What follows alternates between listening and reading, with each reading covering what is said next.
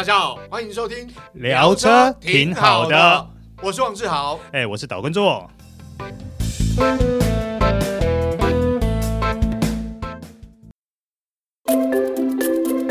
修旅生活新形态，国民皮卡中华 Zinger Pickup 就爱载着你和全副装备一起上山下海出游去，真正高承载、无所不在的七百公斤强悍货台，搭载 SCC 智慧防护系统，提供 FCW、BSW 等十五项主被动安全科技守护，外加优活舒适大空间，高 CP 值国民皮卡，只需国产都会车价格即可拥有，放肆修旅新高度，中华 Zinger Pickup 比你想的还厉害。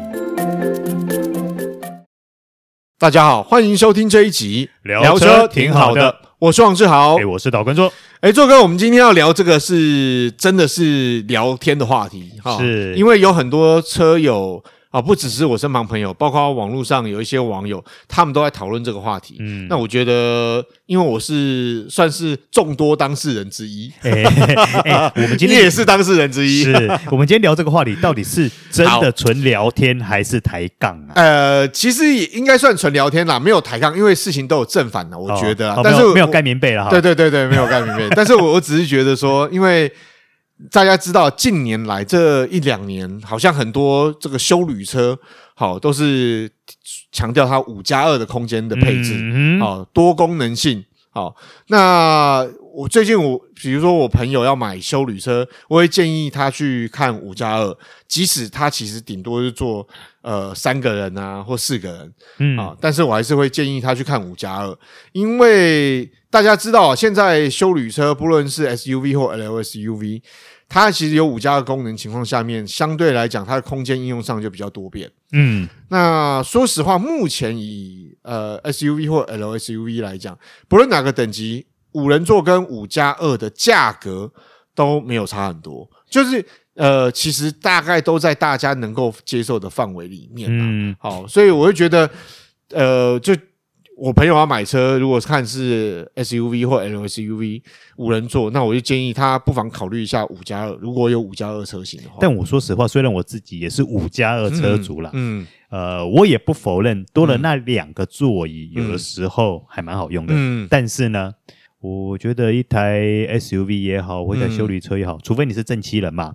嗯，否则如果它是，如果你平常真的用不了那么多人的话，嗯、我真的认为五人座就还蛮 OK 的。嗯，一定要买到七人座嘛？嗯、不，不是说应该不是说七人座，应该说一定要买到五加二吗？嗯，这个问题我倒是打上问号了。嗯，对，因为必须要说，呃，当然我会赞成买五加二。当然，第一个空间考量啦，呃，差不多的价格，如果有更充裕的空间变化应用的话，我觉得是真的很不错啦。嗯，那另外一个部分就是它的价格上面来讲，其实我刚刚有提，它其实五人座以目前哦，我们我们讲，比如说。比如说福斯的 Tiguan，嗯，跟 Tiguan Allspace 啊，那五人座车型跟五加二的车型呢，其实它的价格上面并没有差很多。好像我自己的朋友前一阵子，他就在这两款之间在选择，就是 Tiguan 跟 Tiguan Allspace，嗯，那他考量的，它价格不是没有问题，因为价格就是就在他的预算范围之内，不论是 Allspace 或者是 Tiguan，嗯，但是重点就在于空间应用上面。当然啦、啊，他后来其实告诉大家，他后来还是买了 Tiguan。为什么？嗯，呃，这是很多人挣扎的点。好，大家如果在挑五加二的这种呃 SUV 或 LSUV 的话，我觉得你要去考量到你的第三排应用，你到底用的几率有多高？还有是谁用？对，我记得我跟做哥试车的时候，其实我们会讲到，比如说我们前阵子去试。这个 GR 八六，嗯，好，我们就讲到这后座大概也也就是你知道，就那放包包用的，啊，对对对，放包包放宠物嘛。嗯，那如果我们之前有去试修旅车，当然我觉得第三排的空间对现在很多人来讲，就会比如说小朋友啊，嗯，小朋友或者是当然长辈可能比较辛苦一点，但是还是可以坐啦。那我只是觉得说，呃。有时候购车看长远的情况下面，可能会看到未来可能就是呃要结婚要有小孩，嗯，那这空间应用上可能就比较大。但是现但是大家要考虑到一个点，就是说，呃，你买五加二的时候，是不是有立即的需求？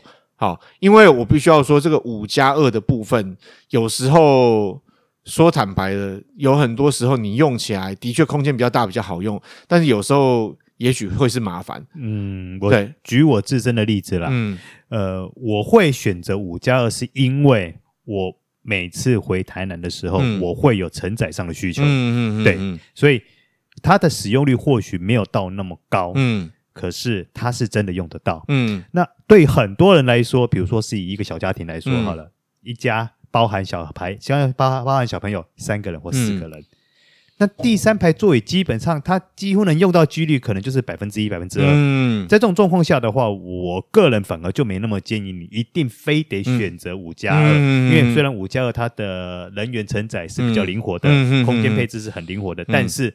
因为你用不到，嗯，你把那个空间拿来完整的当成行李箱使用，不是更好吗？而且你要想哦，第三排你多了一第三排座椅，你多了一个机构，多了一个东西，你会出现维修的几率就变高了，对不对？没错，我坏过，我修过啊，啊，真的吗？我修过，嗯，因为我你知道我那台车是中古车嘛，有一点年纪嘛，对，我那台车曾经就是第三排座椅的骨架锈断了啊。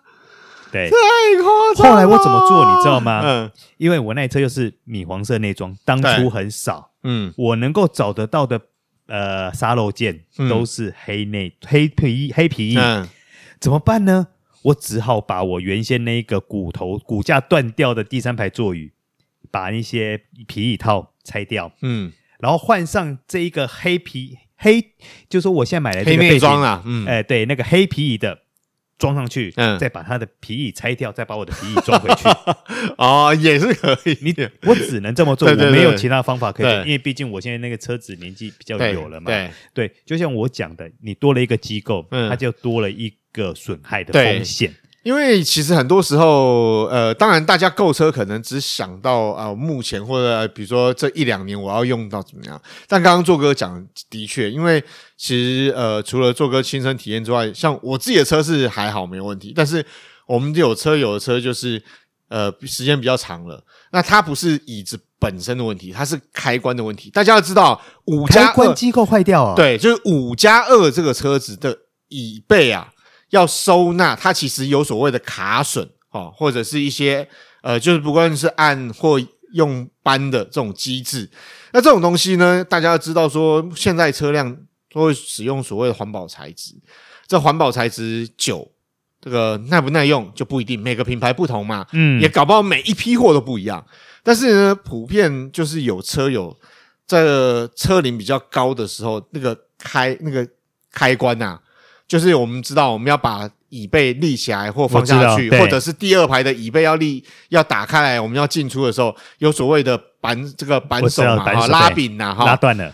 对，我跟你讲，还不是说只有一两个案例，是还蛮多案例啊。是哦，对，车龄比较久的情况下面，这个东西就要换。好，这就遇到一个问题，就是这个东西，这这个车型停产了，那这个零件。哪里找沙漏？对，好，要你要找原厂，原厂原厂件一定不便宜，所以呢，就变成好。刚刚做哥讲沙漏件，可问题是这台车，呃，如果年事已高，你很多东西是沙漏，你肯定也找不到。哦、呃，对啦，因为你像这种小东西的话，如果有时候你换原厂，它不见得只给你那个。没错，卡榫或者说那个开关而已。它有时候你是要换掉一整组，对，贵州，哎，那是很可怕的。对，所以就变成说，大家呃，其实我是当然，就像我刚开始讲的，我我很赞成大家，如果买休旅车可以考虑五加二，但是呢，就是你必须要考虑到它一些耗损的问题啊，因为。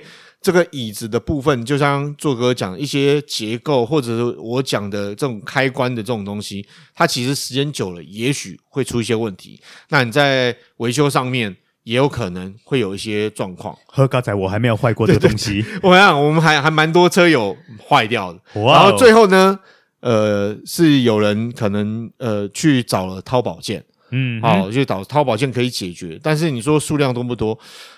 说实话，这种车车龄越久，这种零件越少人生产，毕竟是个风险。对对对对，这就会是风险。对。那另外我要提的就是，如果今天你买的是五人座跟五加二，好，就五人座跟五加二，其实在一些我必须要说，在改装上面也会有些不同。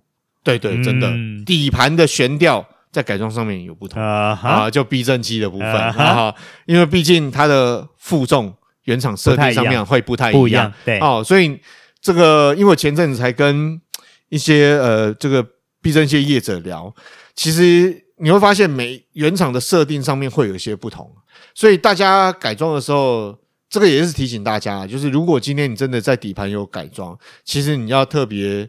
找专车专用啦，应该这样讲。简单讲就是这样。嗯，因为毕竟它在，比如说它的呃弹簧磅数，或者是它在阻尼上面设定会有些不同。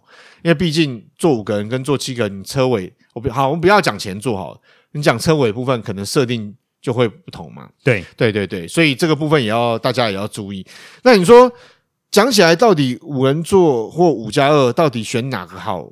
坦白讲，当然我们一开始就讲，我支持是五加二 啊，价钱差不多，有比较大的一些空间呐，哈。嗯，在对现代人生活的形态来讲是比较好应用。没有，但是你就目前市面上来看，嗯，其实买五人座、纯五人座的休旅车还是居大。对对对，大宗啦。因为我相信很多消费者还是理性的，就是就像我刚刚提到的状况，你可能在百分之九十八、百分之九十九。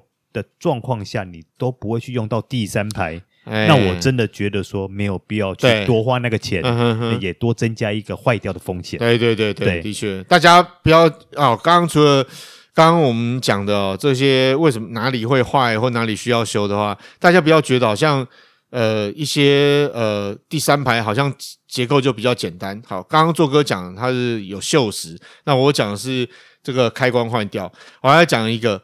在豪华进口品牌的第三排设计上面会比较精细一点，它有所谓的固定嗯的装置，好，因为像像这样讲，虽然我是进口品牌，但是我的就是车子倒下去之后，我要一拉就拉起来。对啊，好，但是在豪华品牌里面，它会有所谓的卡榫的装置，卡榫装置就是避免你在没有开拉一些呃开关的情况下面，它椅背会弹起来嘛。像有一些装置，我们不是，比如说你去拉一个绳子，它椅子。卡榫弹开，它椅背出来就这样弹起来，你才能去拉嘛。嗯，那你想想看哦，如果这种东西万一你硬拉坏掉怎么办？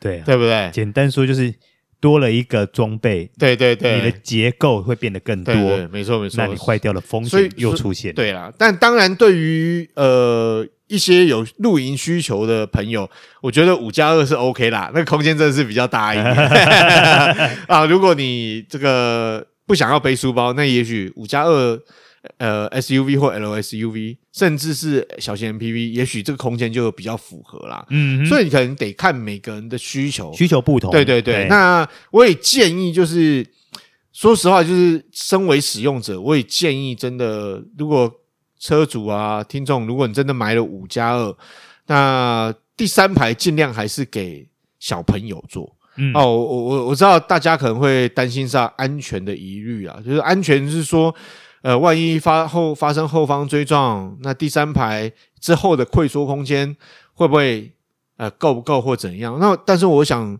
现在车辆设计应该这样来讲，都有考虑到这一层。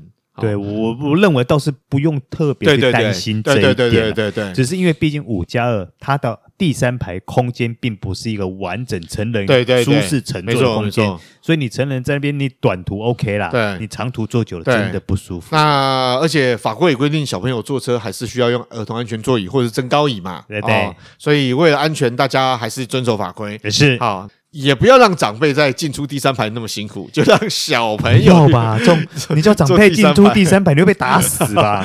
没有，有时候说实话，就是。你知道，真的使用的情况下面，小朋友不想要坐第三排怎么办？所以难免会有这种困扰啊。这这个其实今天跟做哥闲聊也提供大家一些意见啦、想法，我们使用的经验。嗯，好，那以上就是今天的聊车，挺好的。我是王志豪，哎，我是导观众。好，我们下次再会，拜拜。拜拜。